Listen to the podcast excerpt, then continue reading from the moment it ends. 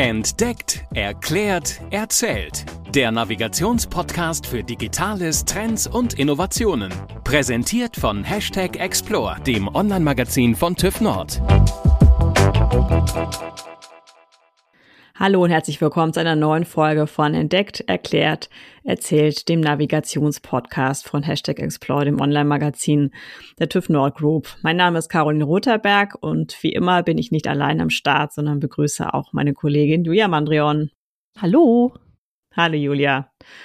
Ja, heute nehmen wir uns ein aktuelles Thema vor uns, was uns voraussichtlich aber noch ein bisschen auch begleiten wird. Wir nehmen die Folge am 8. März auf und es ist jetzt fast 14 Tage her, dass Russland die Ukraine angegriffen hat und dieses Szenario der Bedrohung ist natürlich nicht nur in erster Linie für die Menschen, die dort vor Ort leben, sondern auch bei uns in Deutschland gibt es viele Menschen, die Angst haben, die auch die atomare Bedrohungslage für sich da wahrnehmen, die vielleicht auch Familie und Freunde haben und das Gefühl haben, Corona ist gerade vorbei Jetzt ist nochmal eine ganz konkrete Kriegsgefahr in Europa da. Daher wollen wir uns heute mal die Psyche nochmal genauer anschauen. Und wir sprechen mit unserem Gast Michael Bogus. Er ist Psychologe bei Nordkurs. Im Gespräch mit Michael Bogus schauen wir uns an, welche konkreten Tipps kann ich anwenden für mich selber, um mit meinen Ängsten umzugehen. Und was kann ich auch tun, wenn ich eben merke, dass mein Umfeld einfach da an der Stelle auch Unterstützung braucht. Wir freuen uns auf das Gespräch. Herzlich willkommen, Michael Bogus. Wir starten einfach mal direkt mit einer persönlichen Frage. Wie gehen Sie ganz persönlich mit der derzeitigen Situation um?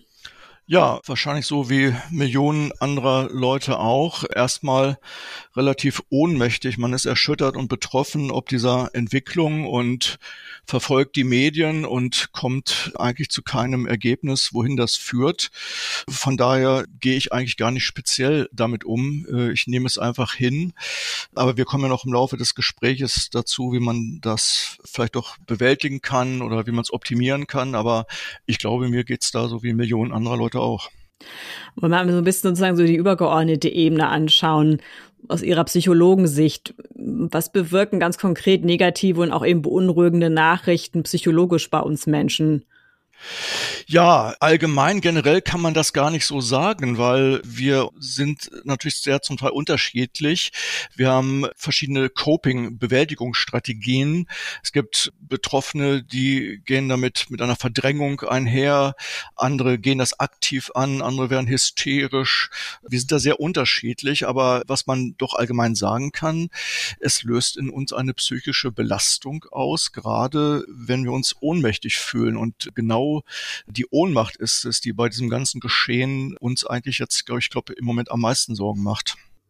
Also ich kann das von mir persönlich auch bestätigen, dass immer generell dieses Gefühl, man kann nichts tun, mhm. was man vielleicht tatsächlich selber tun kann, kommen wir jetzt im Weiteren auch noch mal näher rein, aber ist vielleicht eben auch diese Art und Weise, wie gehe ich mit meinem Nachrichten- und Medienkonsum um. Also ich habe es zum Beispiel ja in meiner Hand, ob ich permanent den Ticker verfolge, dass ich vielleicht morgens, mittags, ja. abends mir auch Sondersendungen anschaue, dass ich online bin. Was würden Sie sagen?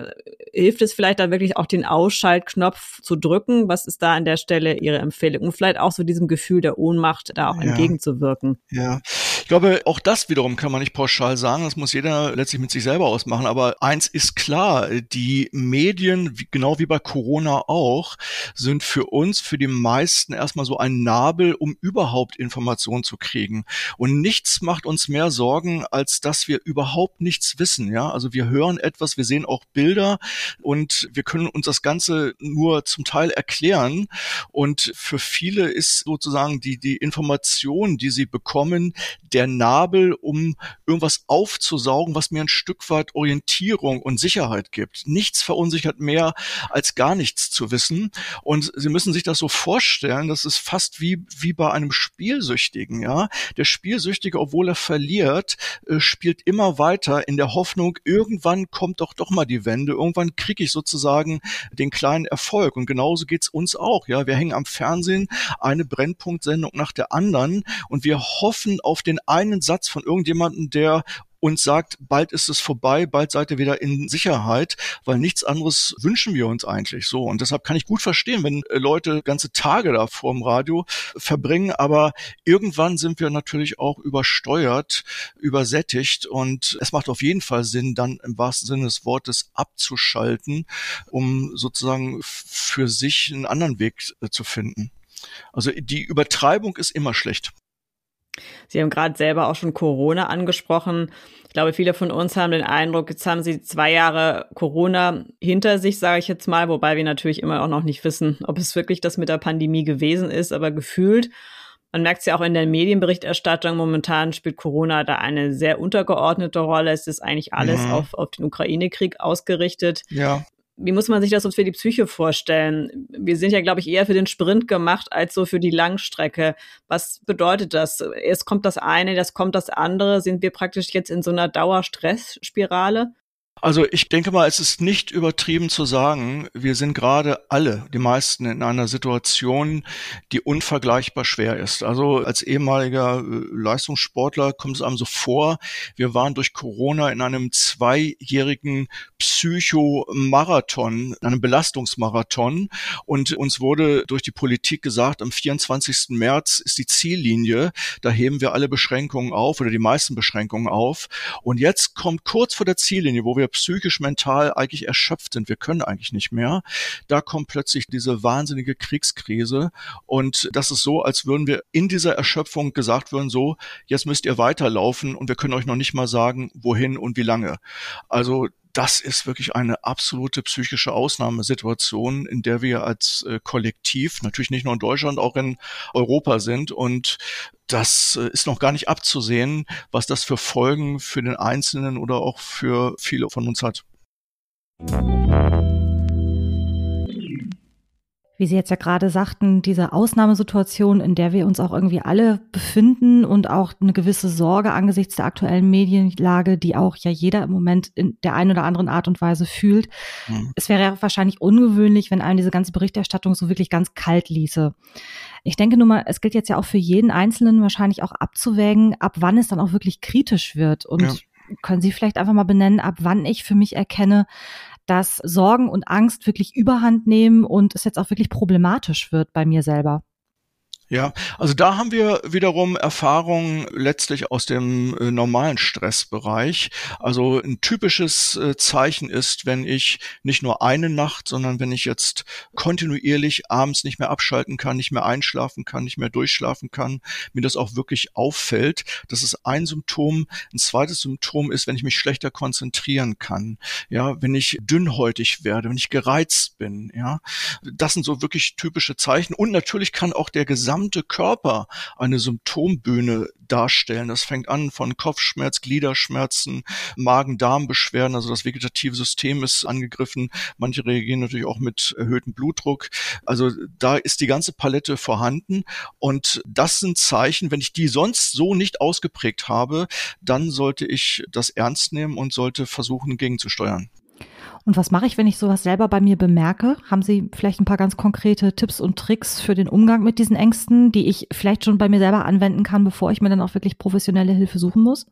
Ja, da gibt's zwei, zwei Zugänge, die eigentlich immer probiert werden sollten, die nichts kosten, die man eigentlich zu jeder Zeit anwenden kann. Das eine ist körperliche Bewegung. Ich meine jetzt nicht Leistungssport, körperliche Bewegung. Das kann Spazierengehen sein, das kann Joggen sein, das kann Fahrradfahren sein. Es hat sich gezeigt, dass körperliche, selbstgewählte Bewegung, also jetzt keine Flucht, sondern selbstgewählte Bewegung entlastend für die Psyche ist. Das ist der eine Zugang. Und der zweite, der ist mindestens genauso wichtig, das Gespräch suchen ob per Telefon, am besten natürlich vis-à-vis, -vis, aber auch per Telefon, Skype oder wie auch immer, das Gespräch suchen und sich mit anderen austauschen. Natürlich kann der andere mich nicht retten oder die Welt nicht retten, aber das Erleben von Solidarität, das Erleben dem anderen geht es genauso. Es gibt ein deutsches Sprichwort, was seit Jahrhunderten gilt, ja, geteiltes Leid ist halbes Leid. Dieses Sprichwort müssten Sie ergänzen durch die Vorsilbe mitgeteiltes Leid ist halbes Leid. Diese beiden Coping, also diese beiden Bewältigungsstrategien sollte jeder unmittelbar regelmäßig anwenden. Ich bin überzeugt, dass das vielen schon eine sehr große Entlastung bringen wird. Ja, meine nächste Frage zielt auch so ein bisschen in die Richtung ab. Sie haben die Antwort schon fast vorweggenommen. Wenn ich jetzt bei mir selber merke, okay, es geht mir nicht gut, haben Sie jetzt ja gerade diese zwei Tipps genannt. Mhm. Und was mache ich denn, wenn ich merke, oh je, mein Umfeld steuert jetzt aber auch in eine Richtung, die einfach nicht mehr gesund ist? Funktionieren diese Techniken auch, wenn ich sie für jemanden anderen als Ratschlag gebe oder mit jemand anderen vielleicht zusammen anwende, der mir nahesteht? Also gerade in dieser Zeit sollten diejenigen, die sich nahestehen, besonders bewusst Zeit füreinander haben, miteinander verbringen und vielleicht auch, ich sage es mal, lieber sich einmal mehr treffen als einmal zu wenig. Was ich aber in diesem Zusammenhang wirklich sagen möchte, ist, ich kann natürlich verstehen, dass bei uns vielen so das Bedürfnis da ist, ich möchte beruhigend auf den anderen einwirken, aber was ich erzwingen will, funktioniert nicht. Ja? Wenn der andere in einem Zustand der Beunruhigung, des Stresses, Stresses oder der Ängste ist, dann sollte ich das auch erstmal ernst nehmen auch und, und auch verbalisieren, ansprechen. Sie müssen sich das Bild vorstellen, das ist wie so physikalisch, wenn Sie im Winter mit kalten Händen reinkommen und sich dann äh, mit kaltem Wasser die Hände waschen, dann werden die zunächst warm. Und dieses Bild psychologisch übertragen würde bedeuten, es wäre genau der, der Fehler, das Drama totzuschweigen. Nein, also genau das auszusprechen, was ist, also zu sagen, Mensch, ich spüre dir geht's nicht gut. Ich nehme wahr, dass sich das betroffen macht. Es wirklich für den anderen auszusprechen, das kann in dem Moment wirklich entlastend sein. Ich muss den anderen das Symptom nicht wegreißen. Das kann ich auch gar nicht. Ich kann ihm eine Brücke bauen. Und wenn er merkt, dass sein Zustand eigentlich eine normale Reaktion auf einen ungewöhnlichen Zustand ist, dann hat er das Gefühl, dass er nicht falsch ist, dass er nicht schwach ist, sondern dann kann er Stärke gewinnen.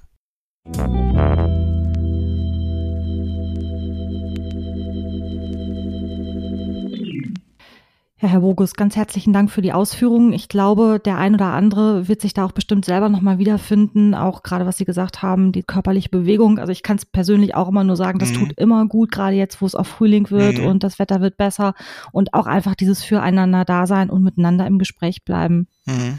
Vielen Dank. Wir fragen unsere Gäste ganz zum Schluss immer noch einmal, wo wir sie persönlich erreichen könnten, beziehungsweise wo unsere Zuhörerinnen und Zuhörer sie erreichen könnten, wenn es noch Fragen gibt. Ja, ich würde dann da meine E-Mail-Adresse nennen, mbogus in einem Wort at nord-kurs.de. Wer mich da anschreiben möchte, der bekommt auch eine Antwort oder eine Erklärung. Herzlichen Dank. Nehmen wir mit in unsere Show Notes auf. Ja, das war's schon wieder zu diesem sehr aktuellen Thema. Liebe Hörerinnen und Hörer, wir hoffen, es hat euch gefallen und ihr habt ein bisschen was für euch mitgenommen. Unsere nächste Folge hört ihr wieder in zwei Wochen. Ihr wisst, wie immer, ihr könnt uns unterstützen, indem ihr uns fünf Sterne gibt, bewertet uns bei iTunes, bei Spotify oder wo auch immer ihr uns hört. Wir freuen uns fürs Zuhören und wir sagen bis ganz bald und ganz herzlichen Dank noch einmal an unseren Gast. Danke, wiederhören. Tschüss. Tschüss. Das war Entdeckt, erklärt, erzählt. Der Navigationspodcast für Digitales, Trends und Innovationen. Präsentiert von Hashtag Explore, dem Online-Magazin von TÜV Nord. explore-magazin.de